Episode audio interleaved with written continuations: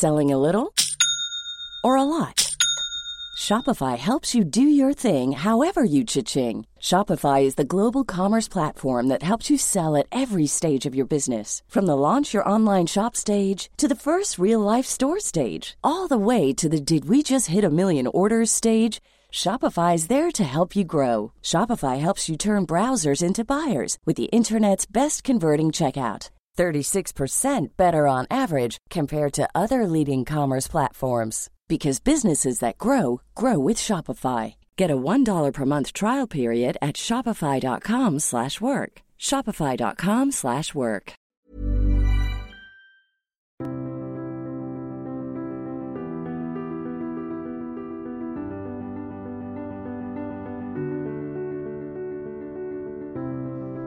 Bienvenue pour une nouvelle émission de Conflit. Nous allons parler cette semaine euh, d'un sujet culturel, économique, religieux et également éminemment géopolitique puisqu'il contribue à façonner de nombreux territoires, à savoir le vin.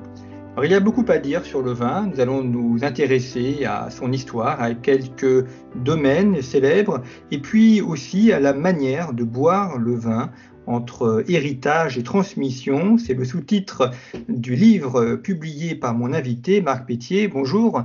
Merci beaucoup d'avoir euh, accepté l'invitation de conflit. Vous êtes euh, général, vous avez eu une carrière de militaire et euh, vous vous intéressez au vin depuis longtemps et vous avez publié un ouvrage aux éditions Mareuil, La mémoire du vin entre héritage et transmission. Vous-même, d'ailleurs, vous réalisez de nombreuses dégustations euh, en France et, à l'étranger. Et euh, dans cet ouvrage, vous présentez l'histoire du vin et vous montrez aussi euh, l'importance qu'il y a entre le, vin et la, culture des pays où celui-ci est planté.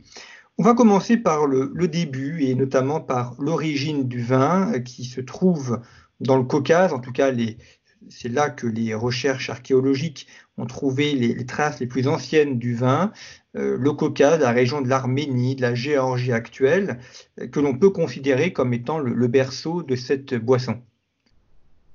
Oui, absolument. Euh, tout, converge vers le, vers le Caucase, vers l'Arménie et précisément les tout débuts, certainement la, Géorgie, la région de Tbilissi, et cela a été mis en, en valeur par un, éminent euh, scientifique américain qui s'appelle le professeur Patrick McGovern, qui a démontré que des, tessons d'amphores euh, qui ont été retrouvés dans cette région et qui datent de, de 8000 ans, donc 6000 ans avant notre ère, étaient des amphores qui contenaient du vin. Et c'est la, la, plus ancienne trace euh, que nous avons de l'existence du vin. Et puis, prêche pour la Géorgie aussi beaucoup d'autres éléments, notamment la grande richesse ampélographique de la Géorgie. La Géorgie, c'est un tout petit pays euh, dans lequel il existe près de 500 variétés euh, de vignes différentes. Ce qui prouve qu'il y a là, dès l'origine, une grande richesse. Et de la Géorgie, euh, le vin, enfin, la vigne d'abord et le vin ensuite, se diffuse vers le, croissant fertile. Et puis il arrive en Grèce, où là, il connaît aussi un, lien très fort avec la culture et avec la religion. On a bien évidemment tous en mémoire euh, Dionysos, et la, manière assez particulière d'ailleurs que les, Grecs et les Romains ont de, boire le vin. Notamment le fait de le mélanger avec de l'eau de mer ou de le boire aussi euh, dans, un, dans, des, dans des banquets euh, organisés et prévus. On ne boit pas le vin par hasard. Oui, alors notamment chez les, chez les Grecs, c'est le, banquet, le symposium. Symposium, je crois que c'est l'art de, boire le vin ensemble. Euh, et on associe donc le banquet, le plaisir de la table, le plaisir de boire avec euh, la philosophie, la littérature et, l'art de parler. Cela, c'est très euh, prégnant chez les, chez les, chez les Grecs. Ce qui est intéressant aussi, parce qu'on va, évoquer la, question du terroir et les rapports entre éléments naturels et éléments humains, mais on voit que dès l'Antiquité, il y a la, la, notion de définir euh, des, vins de qualité, des vins de moins bonne qualité, donc d'avoir une, pyramide ou un, échantillonnage des vins entre ceux qui sont réputés et ceux qui ne le sont pas. Oui, effectivement. Alors, euh, je crois qu'on commettrait une erreur certainement si on, si on essayait d'appliquer la notion de terroir telle que nous la considérons aujourd'hui à cette époque-là. Mais il est vrai que euh, les vins se vendaient aussi sous le, nom de leur région de, production. On pense par exemple au fameux vin de, Falerne dans la péninsule italienne, mais ce n'était pas la seule région réputée. On retrouve la même, la même chose également chez les Grecs, avec certains vins issus des îles de, la mer Égée qui sont euh, particulièrement recherchés. On avait même ce phénomène auparavant chez les Égyptiens.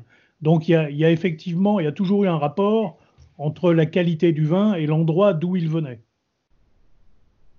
Et cette notion de terroir, justement, comment est-ce qu'on pourrait la, la définir? C'est un mot qui est beaucoup employé. Euh, aujourd'hui, on s'attache à ce que le, vin ait un goût de terroir.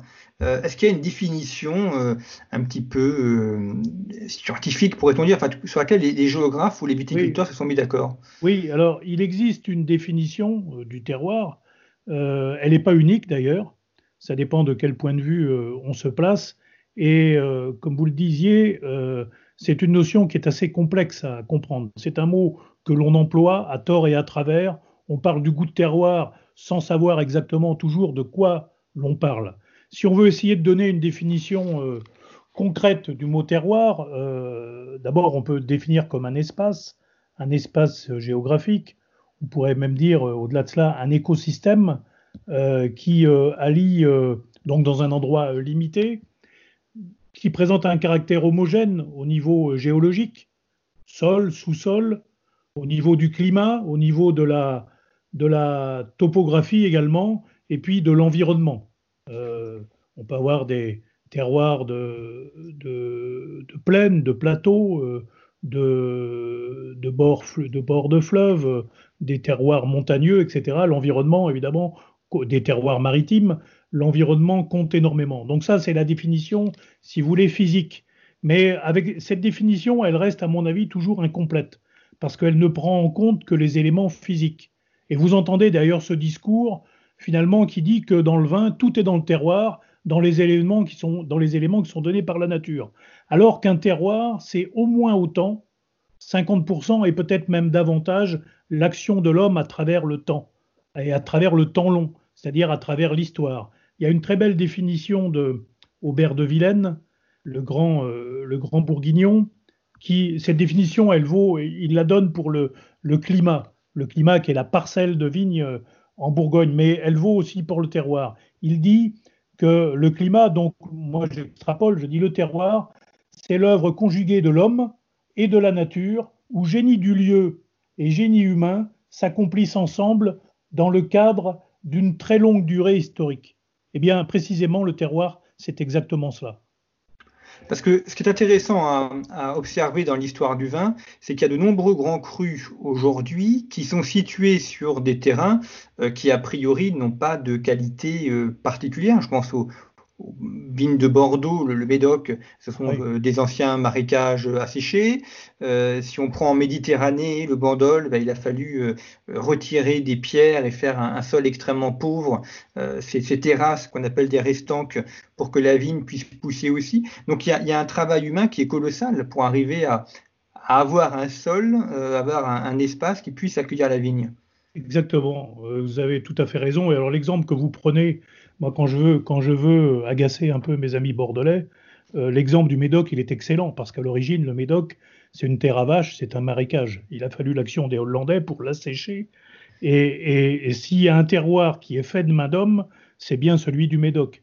Et si on fait le tour d'un certain nombre de grands terroirs, je pense par exemple au terroir de Porto. Porto, c'est une, euh, ce sont des, collines, des, même des basses montagnes euh, recouvertes de forêts et on imagine pour sculpter ces paysages tels qu'on les voit aujourd'hui, le, travail colossal qu'il a fallu à l'homme pour créer de toutes pièces ce terroir, qui aujourd'hui est un terroir de réputation mondiale. Euh, donc l'action de l'homme, elle est, elle, est, elle, est vraiment, euh, elle est vraiment fondamentale. Il n'y a pas de, terroir, de grand terroir donné clé en main par la nature. Ça n'existe pas. Et il y a un élément aussi à prendre en compte qui est très important dans la réputation d'un terroir, c'est le professeur euh, Roger Dion, qui a écrit une histoire de la vigne et du vin euh, des origines à nos jours, euh, de la vigne et du vin en France, qui est, un livre euh, qui reste encore une grande référence. Et il dit, reprenant en, cela d'ailleurs des idées plus anciennes, qu'il n'y a pas de grand terroir sans une situation géographique qui lui permette des débouchés vers, vers le marché. Et quand on regarde, les grands terroirs sont quasiment tous situés le long des grands actes de communication, qu'ils soient terrestres, maritimes ou fluviaux. On pourrait dire qu'il n'y a pas de grands vins sans consommateurs avertis euh, capables de les apprécier et de les acheter aussi. Exactement. Alors, on, va euh, parler euh, tout à l'heure de, la dégustation, justement, parce qu'elle est extrêmement importante pour euh, comprendre le vin. Peut-être restons sur le, domaine français. Il y, a, un élément aussi au cours de ces 20-30 dernières années. On, constate malgré tout une amélioration de la, qualité des vins en, France, et notamment des, régions qui étaient connues pour des vins de table ou des vins de petite qualité, qui aujourd'hui proposent des vins tout à fait honorables, voire de, de, très bonne qualité. Je pense notamment dans, dans le sud-ouest, quelques régions dans la vallée du Rhône, le Val-de-Loire aussi. Il y a eu une, modification de la géographie des, grands crus ou des vins renommés en France. Alors, ce qu'il faut voir, c'est que toutes ces, régions, et si, on ne reste qu'à l'exemple de la France, parce que ça, on pourrait, euh, largement déborder le cadre français, mais si on ne reste qu'en France, euh, toutes ces régions, d'abord, il faut le voir, étaient productrices de vin, et notamment avaient leur richesse empélographique, leurs cépages autochtones propres, et je crois que ce qui a beaucoup nuit à ces régions, c'est euh, la crise qui a suivi le phylloxéra notamment, la guerre mondiale, euh, qui fait que finalement ne sont restés sur devant de la scène que les grandes régions, le Bordelais, la Bourgogne, et encore d'une façon moindre, la Champagne, parce que la Champagne a réussi à développer un, type de vin très particulier, et finalement, le consommateur s'est enfermé dans ces dans, régions-là. Et on a vu euh, dépérir effectivement euh, d'autres régions qui étaient historiquement des, régions de production tout à fait intéressantes. Et, et, et le, phénomène de la, le, phénomène de la mondialisation, dans ses débuts, a peut-être encore accentué ce caractère-là, parce qu'on a cherché partout à imiter les vins qui venaient de là. Euh, on a cherché à imiter les vins de Bordeaux, on a cherché à travers les effervescents à imiter les vins de Champagne. Mais euh, je crois que les choses se sont inversées depuis une vingtaine d'années, peut-être un peu plus. Et aujourd'hui, ce que l'on recherche, c'est ce qui est spécifique, ce qui est local, ce qui est original. Et vous avez toute une génération de jeunes vignerons aujourd'hui qui a parfaitement compris cela et qui élaborent des vins à l'image euh, de leur région, à l'image du lieu euh, où ils vivent, avec en redécouvrant des cépages qui avaient été oubliés. Et vous avez cité, on peut citer des régions comme la, Savoie et le Jura, par exemple, la Savoie notamment, la Loire, bien sûr, le Sud-Ouest. Le Sud-Ouest, une appellation comme Gaillac, qui connaît aujourd'hui un grand succès euh, en remettant sur le devin de la scène tous ces cépages qui avaient été euh, oubliés. Et ça, c'est un phénomène extrêmement intéressant à observer vous avez évoqué le Val-de-Loire, on va y revenir. Vous-même, vous, êtes originaire de la, de la région de Nantes, euh, donc euh, c'est une région viticole que vous connaissez bien. et dans votre ouvrage, vous, vous, en parlez. Il y a ce, ce cépage qui, qui n'a pas une très bonne réputation, qui est le muscadet, euh, qui réputation un petit peu de, de cépage un peu acide et, et, et, un peu de, de, plutôt pour fruits de mer. Et vous vous montrez qu'en fait, c'est un cépage qui s'est aussi beaucoup renouvelé et qu'aujourd'hui, on a de, bons crus et de bons vignerons dans le muscadet. Oui, tout à fait. Alors, déjà, quand on parle des. C'est vrai qu'on a tendance, et moi, je l'ai fait, euh, comme tout le monde, on a tendance à classer les cépages. Si, par exemple, on considère la Bourgogne, on va mettre euh, le chardonnay euh, sur un piédestal et considérer que la ligotée est un cépage médiocre. dans la vallée de la Loire, et le chenin, le sauvignon, et puis le melon de Bourgogne, c'est-à-dire le muscadet, un cépage secondaire, voire un cépage réputé vulgaire. Et ça, euh, c'est un jugement tout à fait injuste. Il n'y a pas de mauvais cépage, il n'y a qu'une bonne ou une mauvaise façon de les travailler. Et ce qui fait que les vins du pays nantais, et là, euh, c'est un sujet que je connais bien parce que c'est ma région, dans le pays nantais, historiquement, on n'a jamais cherché à élaborer de grands vins. Ce sont les Hollandais présents dans le port de Nantes qui euh, avait la main mise sur le commerce du vin pendant tout le XVIIe siècle, et après ça, ça a suivi, et il demandait, il demandait aux Nantais de faire des vins médiocres. Euh, on cherchait, euh, on allait chercher les vins de qualité en Anjou ou en Touraine. et donc les, le vigneron nantais vendait très bien ses vins médiocres au commerce, et il n'a jamais cherché à faire beaucoup mieux. Les choses ont largement changé après la Deuxième Guerre mondiale avec l'arrivée d'une génération qui a pris conscience de la qualité du terroir nantais. Le terroir nantais, c'est le plus complexe après le terroir alsacien.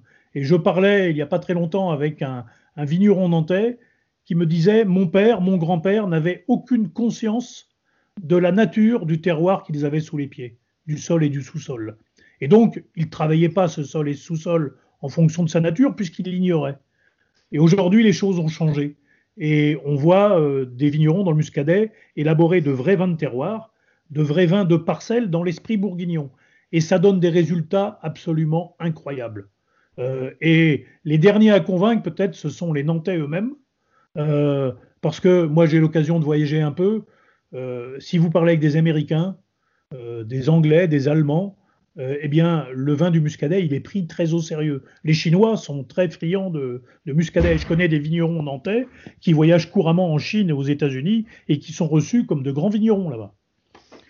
Et euh, vous évoquez la, région de Nantes, un des problèmes souvent de ces vignobles proches de, proches de grandes villes, c'est la confrontation euh, pour le sol entre l'urbanisation et euh, le développement de la vigne. Enfin, il y a un choix à faire entre construire des habitations ou maintenir une vigne. dans la région de Nantes, comment est-ce que ça s'est vécu? Est-ce qu'il y a une, diminution de la surface viticole du fait de l'agrandissement urbain ou, pas? Ou est-ce que les vignobles arrivent à résister? Alors oui, ce que vous dites, c'est un vrai problème, et quand vous allez parler avec des vignerons, c'est un problème qui revient souvent dans les conversations. Contrairement euh, à la région bordelaise, il n'y a jamais eu de lien, euh, je dirais, affectif entre la ville et son vignoble. Bordeaux est au milieu du vignoble bordelais, qui est groupé compact autour de la ville. Et les grands négociants bordelais, euh, évidemment, étaient amoureux de leur vigne. À Nantes, il y a la Loire qui sépare la ville du vignoble, il y a toujours eu un grand mépris. Si vous regardez historiquement, euh, Nantes est la ville républicaine et euh, le vignoble va donner euh, des soldats à la grande armée catholique et royale. On a vraiment une opposition qui est historique. Et donc aujourd'hui encore, vous avez, vous avez, vous n'avez pas un attachement pour ce vignoble de la part des, des, Nantais comme on peut le trouver dans la région, dans la région bordelaise. Ce qui fait que effectivement, euh, le, promoteur nantais ou autre va lorgner sur ce terroir tout proche de la ville. Euh, et, sans, y attacher euh, l'importance qu'il devrait avoir. Et compte tenu de la difficulté aussi du métier de vigneron pour vendre, pour vendre son raisin, pour vendre son vin, eh bien, vous avez un grand nombre de vignerons qui effectivement vendent leurs vignes. On arrache les vignes pour pour que la ville puisse s'étendre. Euh, c'est un phénomène. Le vignoble nantais, c'était 12 à 15 000 hectares il y a encore une trentaine d'années, même pas, une dizaine d'années.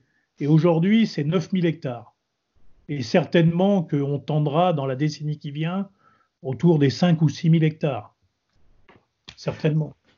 Alors, il y a un auteur que vous citez dans votre livre que je ne connaissais pas, donc je l'ai découvert et je vous en remercie parce que c'est un, très grand auteur du, vin, euh, qui est Robert de Goulaine. Euh, vous citez son ouvrage, donc le, livre des vins rares ou disparus, qui, est, qui paru en 1995, mais que l'on peut retrouver encore. J'ai trouvé euh, chez, un, chez, un, libraire. Et, c'est vrai que c'est un ouvrage merveilleux dans lequel Robert de Goulaine, qui a beaucoup voyagé, raconte, décrit un, certain nombre de vignobles. Alors, il parle du Touquet, il parle des vignobles américains, français. Enfin, on, a véritablement une géographie et un, voyage du vin.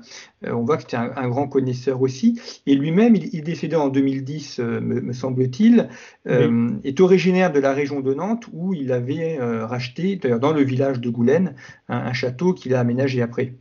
Oui, bah c'est le château, c'est le château de famille. Si je ne me trompe pas, je crois que c'est une famille. C'est un des rares grands châteaux de la région nantaise qui a survécu à la Révolution tout simplement parce que pendant la Révolution, il appartenait, je crois, à un Hollandais. Euh, en tous les cas, ce château, c'est le château de Goulaine, donc euh, je pense que la famille de Goulaine devait être apparentée à ce propriétaire euh, de, la, de la Révolution. Et hélas, je sais que depuis quelques années, après la mort du marquis de Goulaine, ce, château est, a été mis en vente. Il n'a pas encore été vendu, mais il a été mis en vente. Il est situé dans un des plus beaux secteurs du vignoble dentais au milieu des marais. Alors marais et vignoble, ça paraît ne pas, euh, ne pas se marier correctement. Eh bien au contraire, autour de ce marais, il y a, il y a euh, des terroirs, notamment de roches magmatiques, qui sont parmi les meilleurs terroirs du, pays nantais où on fait de merveilleux, merveilleux muscadets. Et c'est une zone assez féerique. C'est une zone de marais avec la, la, brume matinale, ce très joli château de granit. C'est un endroit magique. Alors, vous avez évoqué parmi le, donc le, vignoble nantais, il y a également le, vignoble jurassien. On, va y aller parce que ça fait partie aussi des, des grands vignobles euh, français euh, méconnus. Alors, on pourrait dire tant mieux quand on est un amateur du vin du Jura, ça nous permet de continuer à accéder au vin jaune à un prix tout à fait raisonnable. Euh, là aussi, et oui, dérisoire compte tenu de la qualité de, de ces vins. Euh, là aussi, on a des paysages, euh, comme tous les paysages du vin d'ailleurs, très, très spécifiques, très beaux euh, sur ces montagnes jurassiennes, et des vins aussi très spécifiques qui tiennent compte des cépages employés et des méthodes de vinification également employées.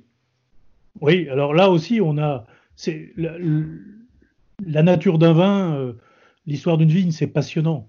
Tout ça, c'est lié, c'est lié aux événements. Il ne faut pas oublier que ce que l'on appelle le Jura, euh, c'est la Franche-Comté, c'est-à-dire c'est le comté de Bourgogne. C'était donc terre des grands-ducs de Bourgogne.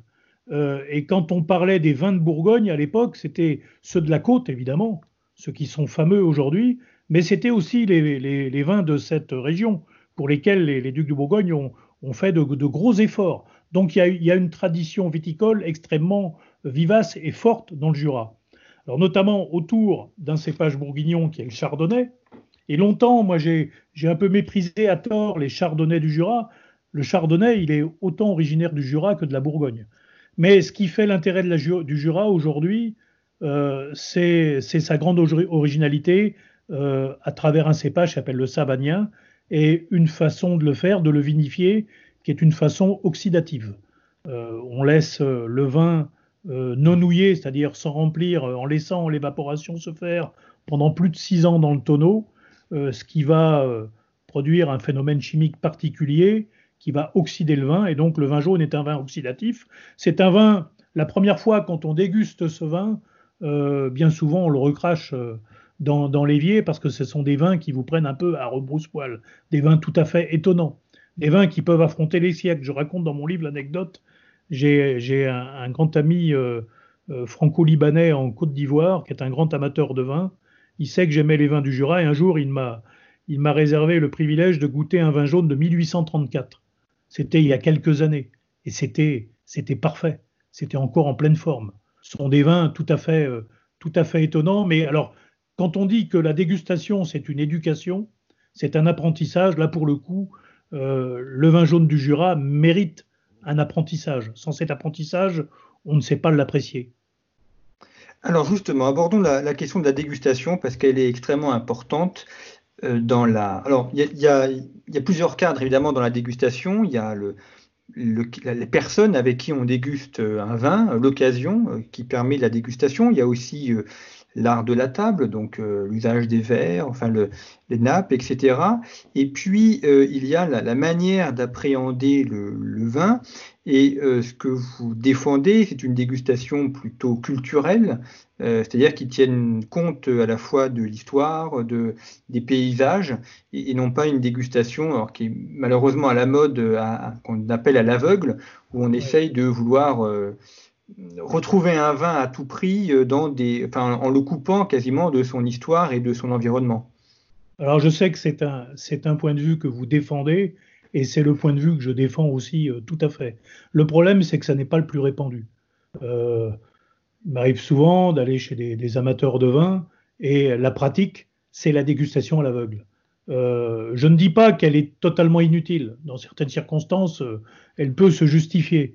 Mais vous ne lisez pas un livre sans en lire la couverture, sans savoir à quel auteur vous avez affaire, cet auteur, il a une histoire, il a une mentalité spécifique. Eh bien, le vin, c'est pareil. Quand vous goûtez, vous buvez un vin, vous dégustez un vin, euh, vous dégustez euh, toute une histoire, des siècles d'histoire. Euh, et le vin, il est porteur de cette mémoire de l'histoire. Et puis le vin, il est aussi porteur de la mémoire du lieu. et donc, je crois qu'on peut apprécier pleinement un vin bah, en sachant à quoi on a affaire. Alors, pour vous, si vous deviez donner quelques conseils de dégustation, euh, justement, euh, comment est-ce qu'on déguste un vin? Comment est-ce qu'on peut l'apprécier? Pour un néophyte qui découvrirait le vin, comment est-ce qu'on pourrait l'initier à l'art de la dégustation? Alors, quelqu'un oui, qui connaîtrait rien au vin, qui voudrait apprendre donc à tirer du, du plaisir, et plus que du plaisir, parce que la, le vrai dégustateur, c'est celui qui recherche une émotion. Eh bien, euh, ça ne se fait pas du jour au lendemain. Et je crois que c'est le, résultat d'une éducation, éducation du goût, d'un apprentissage. Et donc, moi, ce que je conseille à, ceux qui veulent rentrer dans l'apprentissage de la dégustation, c'est certainement de lire des livres, des bons livres, mais de trouver un mentor, de trouver un véritable amateur qui va pouvoir le prendre un peu par la main et l'amener à déguster, à découvrir le monde du vin euh, comme il se doit. Euh, et si on ne fait pas cet effort-là, eh bien, on ne fait que consommer du vin. Et alors, on va tomber dans les travers, on va chercher à retrouver des arômes, etc. Mais on passe à côté de tout ce qui fait la richesse du vin, c'est-à-dire toute son histoire, toute son, association avec un lieu. Et je crois que cela, euh, bah, c'est un apprentissage, c'est comme un mélomane. On peut apprécier véritablement une pièce de musique qu'en étudiant un peu la musique. C'est valable pour la peinture, c'est valable pour toutes les formes euh, d'expression esthétique et, artistique. Alors justement, c'est à la portée, c'est à la portée de tout le monde. Il faut simplement avoir la, volonté, parce que la dégustation, c'est un exercice extrêmement réjouissant.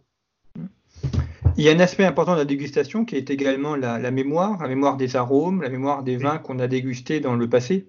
Oui, oui, oui, c'est important. Justement, quand je dis que c'est le résultat d'une éducation, d'un apprentissage, tout ça, euh, par sédimentation, ça va, vous allez acquérir une connaissance, une culture du vin, une mémoire du vin, qui va vous permettre, euh, au fil des mois, des années qui passent, de, devenir euh, un, bon, un bon dégustateur. Et le bon dégustateur, c'est pas celui qui reconnaît au premier coup de nez un vin. ça, c'est donné à quelques sommeliers. C'est un peu des bêtes de concours. Euh, c'est pas le but d'être une bête de concours. Le but, le but d'un, dégustateur, c'est d'apprécier le vin, d'en tirer du plaisir, mais d'aller au-delà de cela. C'est d'en tirer véritablement une émotion. Parce que le vin, c'est une forme d'expression qui a quelque chose à nous dire. C'est comme la lecture d'un roman. Euh, c'est comme l'observation d'un joli tableau. Derrière tout cela, il y a quelque chose. Il y a, j'aime pas l'expression, mais il y a une forme de message. Et on peut par exemple apprendre à comprendre la Provence ou la Bourgogne en lisant Pagnol ou en lisant Vincenot, mais de la même façon, on peut comprendre la Provence en buvant un bon vin de Bandol ou la Bourgogne euh, un bon vin de Morceau ou, de Gevrey-Chambertin. Encore faut-il savoir lire le vin. Alors dans votre ouvrage, la, mémoire du vin, euh, vous évoquez justement les liens entre vin, euh, littérature, musique. ce sont des arts assez différents, mais il y a souvent des, des correspondances aussi entre eux. On voit d'ailleurs dans plusieurs tableaux euh, la, présence de bouteilles ou l'art de la dégustation qui est représenté. Euh, comment est-ce qu'on peut associer justement ces arts différents euh, autour du vin? Oui, le vin, le vin c'est évocateur. et le vin établit des correspondances dans le thème baudelairien, dans le, sens baudelairien du terme. et là, je crois que c'est tout, c'est tout l'aspect jubilatoire de la dégustation que d'établir ces formes de correspondance on, imagine très bien la correspondance avec la musique, par exemple. D'ailleurs, il y a un vocabulaire du vin euh, entre le vin et la musique qui est commun. On parle de l'attaque d'un vin, on parle de sa finale, on parle des notes, on parle de son harmonie. Euh, si on veut établir encore une correspondance avec la musique, euh, on pourrait dire que le cépage c'est l'instrument, que le terroir c'est la partition, que le vigneron c'est l'interprète. Donc, il y a des correspondances. Avec un tableau, c'est une évidence aussi. Euh, on va parler de vin chatoyant, etc. On peut, on peut comparer un vin avec un paysage, avec un tableau. Et puis le vin, il est évocateur de souvenirs. Euh, quand vous buvez un... Et notamment, il y a une, il y a, une relation que j'aime beaucoup établir, c'est celle avec le temps. Je crois que d'ailleurs, le, lien le plus fort du vin avec quelque chose qui lui est extérieur, c'est avec le temps. Euh, le vin nous parle toujours d'un temps révolu, que ça soit le millésime passé, c'était l'année dernière, ou que ça soit beaucoup plus loin dans le temps. Et ce lien avec le temps, il est évocateur de souvenirs, il est évocateur de personnes que l'on a connues. Je raconte l'anecdote euh, d'un vin que j'avais mis tout enfant en bouteille avec mon grand-père. Eh bien, ce vin, il m'en reste quelques rares bouteilles quand j'en une, quand je débouche une de ces bouteilles, j'ai mon grand-père avec moi. C'est quelque chose de très fort. Et puis de la même façon, j'ai 60 ans passés. Aujourd'hui, les, vins que j'achète, que je mets dans ma cave, je sais qu'un certain nombre de ces bouteilles, ce ne sera pas moi qui les boirai, ce sera mes enfants ou mes petits-enfants. Et cela me réjouit fortement. Ce lien temporel, ce lien avec le, avec le temps. Voilà, et on peut établir encore, alors il y a la relation avec le sacré, évidemment, euh, la relation euh, sociale, le vin qui donne prise à l'amitié, etc. Le vin, ça part dans toutes, euh, toutes les directions. C'est d'ailleurs la, seule boisson qui soit aussi polysémique et aussi riche de, signification. Vous avez évoqué l'amitié, le christianisme. D'autres boissons sont aussi intéressantes au niveau historique, culturel, mais elles n'ont pas l'ensemble de ces, de ces liens ni cette densité culturelle aussi forte. Non, ça c'est une évidence. Alors le vin n'est pas la seule boisson fermentée, parce que je pense qu'à l'origine, ce, qui a, donné ces lettres de noblesse au vin, c'est la, fermentation. On imagine euh, les hommes préhistoriques penchés sur une cuve en fermentation, euh, ça s'est fait sans doute par hasard. Bon, ils ont dit il y a quelque chose là-dedans, il y a un esprit, euh, c'est plus qu'une simple boisson, c'est plus qu'un simple jus de fruits. Mais on pourrait en dire autant de la bière ou autre. Mais le vin, non, le vin a effectivement a une connotation particulière. C'est un produit d'une grande noblesse. Euh, on parle du caractère d'un vin, on parle de la personnalité d'un vin. On n'en dit pas autant euh, pour toute autre forme de, boisson. Euh, c'est donc qu'elle a, a un caractère spécifique. Le vin, c'est vraiment un produit vivant. Et c'est un produit qui est capable aussi, et je crois que ça c'est une notion très importante, d'affronter le temps. Quand on voit la place qu'a tenu le vin dès les origines dans les religions, et alors particulièrement dans, notre religion chrétienne, euh, ça n'est pas quand on voit la place de la vigne, du vin, du vigneron dans la Bible, je crois que c'est le vin, vigne et vigneron dans la Bible sont cités plus de 400 fois. C'est énorme. Euh, et quand on voit la, la place qu'a la, ne serait-ce le vin dans la, dans la vie terrestre de notre Seigneur Jésus-Christ. Euh, comment il a aimé boire le vin avec ses disciples et comment il a choisi euh, le vin pour en faire son, son, propre sang? Il est avec le vin pour ça. C'est vrai que, alors ça mériterait tout un, tout un développement, certainement, mais euh, c'est un produit à part. Et d'ailleurs, c'est le, titre de votre, enfin le sous-titre de votre ouvrage, hein, le Entrée en héritage et transmission. Et c'est vrai qu'il y a ça de, très beau dans le vin, c'est que c'est une transmission à la fois du, du produit, euh, de, la bouteille, pourrait-on dire, mais aussi une transmission euh, des paysages, euh, des, savoir, des savoir-faire culturaux. donc il y a aussi une notion de, génération et, et, que les, contrairement par exemple à un champ de céréales où il faut replanter tous les ans, mm. la vigne se fait sur plusieurs décennies entre le moment où on plante et le moment où celle-ci s'éteint. Oui, et c'est ce que j'explique dans mon livre, mais il n'y a rien d'original en cela. Euh, la vigne, euh, la viticulture est vraiment à l'origine de la civilisation. Euh, on dit c'est l'agriculture qui a sédentarisé l'homme. Eh bien, dans toutes les, disciplines agricoles, je dirais, c'est la vigne plus que toutes les autres qui a sédentarisé l'homme. Parce que la vigne, c'est une plante avant le phylloxéra. depuis que les vignes sont greffées, elles ont une espérance de vie un peu moindre. Mais une vigne, ça vit 200, 300 ans les racines descendent très profondément en terre. Il faut une infrastructure très conséquente autour pour élaborer du vin. Et donc l'homme s'est vraiment sédentarisé euh, par la vigne et par la viticulture. Et les Sumériens d'ailleurs, qui sont considérés comme la première civilisation, sont ceux qui vont inventer l'écriture, disaient d'eux-mêmes qu'ils étaient nés de la civilisation de la vigne et du vin. et on voit que toutes les civilisations la vigne et le vin a accompagné toutes les civilisations autour de la Méditerranée, euh, mais aussi euh, les Romains l'ont fait pénétrer à l'intérieur des terres. Et quand on est allé euh, découvrir l'Amérique, eh bien, les, les, jésuites, les franciscains ont immédiatement apporté la vigne et ces pays sont devenus à leur tour des pays de tradition viticole. Et c'est vrai qu'il y, a une mondialisation du vin. On l'a dit en début d'émission, la vigne est, née dans le Caucase, elle s'est ensuite diffusée sur le bassin méditerranéen. Et puis à partir du XVIe, XVIIe siècle, on la voit partir en Amérique, en Australie, en Afrique, alors Afrique du Nord, Maroc, Algérie ou Afrique du Sud. et aujourd'hui, on a du vin sur tous les continents et des, latitudes, et en Asie aussi, et des latitudes extrêmement variées d'ailleurs. Oui, oui, oui. Bah, le réchauffement et puis l'adaptation aussi des, le foisonnement des cépages, leur adaptation fait qu'on peut faire du vin dans. Il faut quand même un climat plus ou moins tempéré. Mais ce phénomène de la mondialisation du vin, le vin c'est un phénomène mondial parce que c'est un langage universel, comme la musique. Tout le monde est capable de le comprendre. Euh, et moi, je, suis très souvent à Abidjan, en Côte d'Ivoire. Là, je suis coincé, je devrais y être cette semaine. Euh, je n'y suis pas euh, pour les raisons que vous savez. Et je suis tout à fait impressionné, mais c'est une vraie joie de voir combien des, personnes d'origine, d'univers complètement différents, et notamment euh, des Africains d'Afrique euh, subsaharienne, eh bien, comprennent ce langage du vin. Et combien ce langage du vin, euh, comme c'est un langage universel, eh bien, rapproche les cœurs, rapproche les peuples, donne véritablement prise à, l'amitié, à des effets extrêmement positifs. Et je crois que c'est une des, une des grandes raisons du grand succès du vin aujourd'hui. Et notamment des vins qui ont un caractère propre, qui sont capables de nous parler d'un lieu euh, très précis. Une des dernières dégustations que j'ai faites à Abidjan, je présentais un vin des Açores, euh, d'une des îles des Açores. Euh, personne n'a jamais bu ce, ne boit ce vin, c'est un cépage, le nom m'échappe, très particulier, sur un terroir très volcanique. C'est quelque chose de très peu produit. Et ce vin, c'est une petite merveille.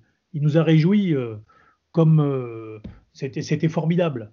Euh, voilà. Euh, donc le vin, d'abord, c'est inépuisable. C'est une source perpétuelle de renouvellement. Euh, et c'est ce qui fait aujourd'hui son, grand succès.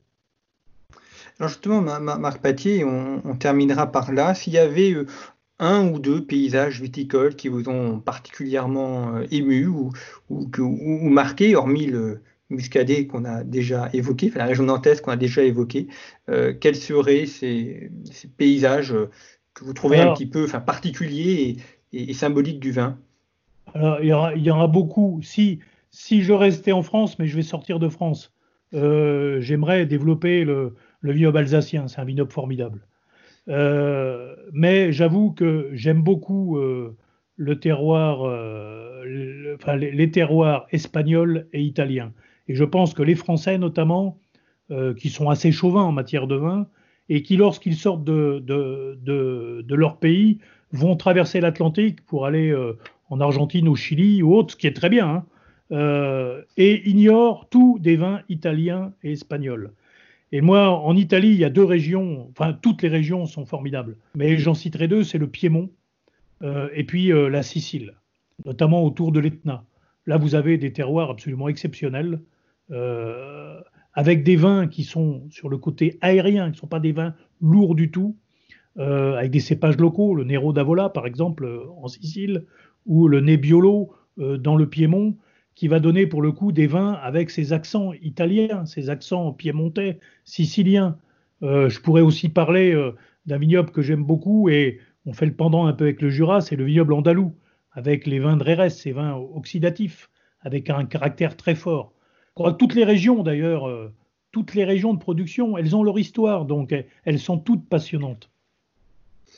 Eh bien, merci beaucoup, Mère Pétier, d'avoir évoqué avec nous cette, euh, mémoire du vin. C'est le titre de votre ouvrage, La mémoire du vin entre héritage et transmission chez Maroy Éditions, que l'on peut retrouver euh, dans toutes les librairies, et puis de nous avoir permis de, voyager aussi à travers ces terroirs et à travers cette histoire du vin, et comme vous l'avez bien dit, euh, le vin, c'est une histoire de temps et c'est une histoire qui relie euh, des générations et des civilisations entre elles. Merci pour votre fidélité aux émissions de, Conflit et je vous retrouve la semaine prochaine pour un nouveau podcast.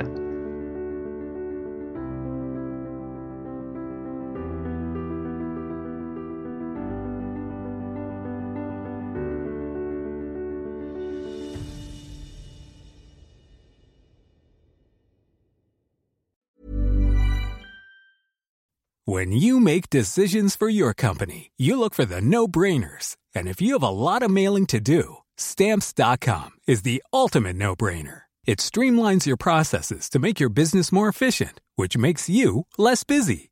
Mail checks, invoices, legal documents, and everything you need to keep your business running with Stamps.com. Seamlessly connect with every major marketplace and shopping cart.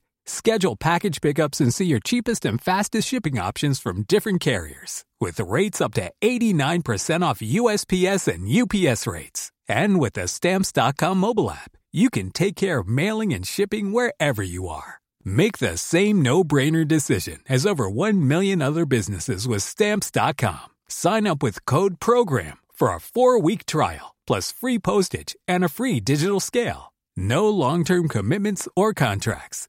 That's stamps.com. Code program.